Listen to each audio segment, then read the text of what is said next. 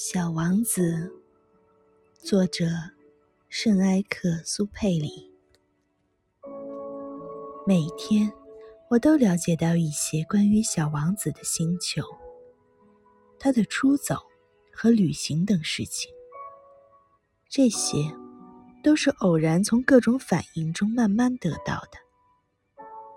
就这样，第三天。我就了解到关于猴面包树的悲剧。这一次，又是因为羊的事情。突然，小王子好像是非常担心的问我道：“羊吃小灌木，这是真的吗？”“是的，是真的。”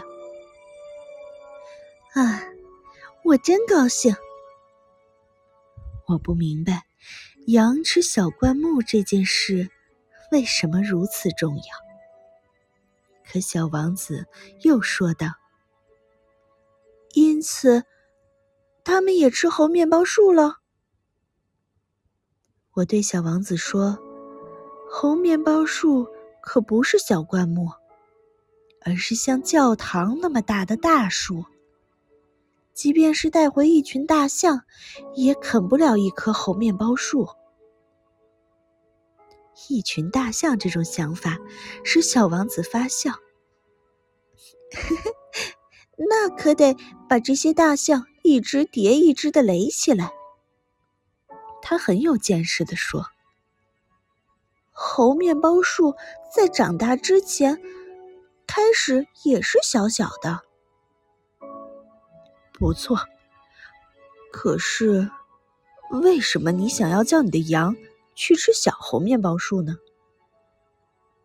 他回答我道：“哎呀，这还用说？似乎这是不言而喻的。可是我自己要费很大的心劲，才能弄懂这个问题。”原来，在小王子的星球上，就像其他所有星球上一样，有好草和坏草，因此也就有益草的草籽和毒草的草籽。可是草籽是看不见的，它们沉睡在泥土里，直到其中的一粒忽然想要苏醒过来。于是，他就伸展开身子，开始腼腆的朝太阳长出一颗秀丽可爱的小嫩苗。如果是小萝卜或是玫瑰的嫩苗，就让它去自由的生长；如果是一棵坏苗，一旦被辨认出来，就应该马上把它拔掉，因为在小王子的星球上。有些非常可怕的种子，这就是猴面包树的种子。在那里的泥土里，这种种子多得成灾。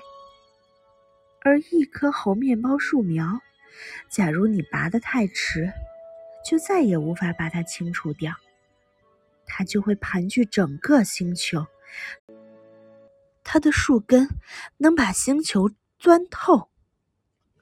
如果星球很小，而猴面包树很多，它就会把整个星球搞得支离破碎。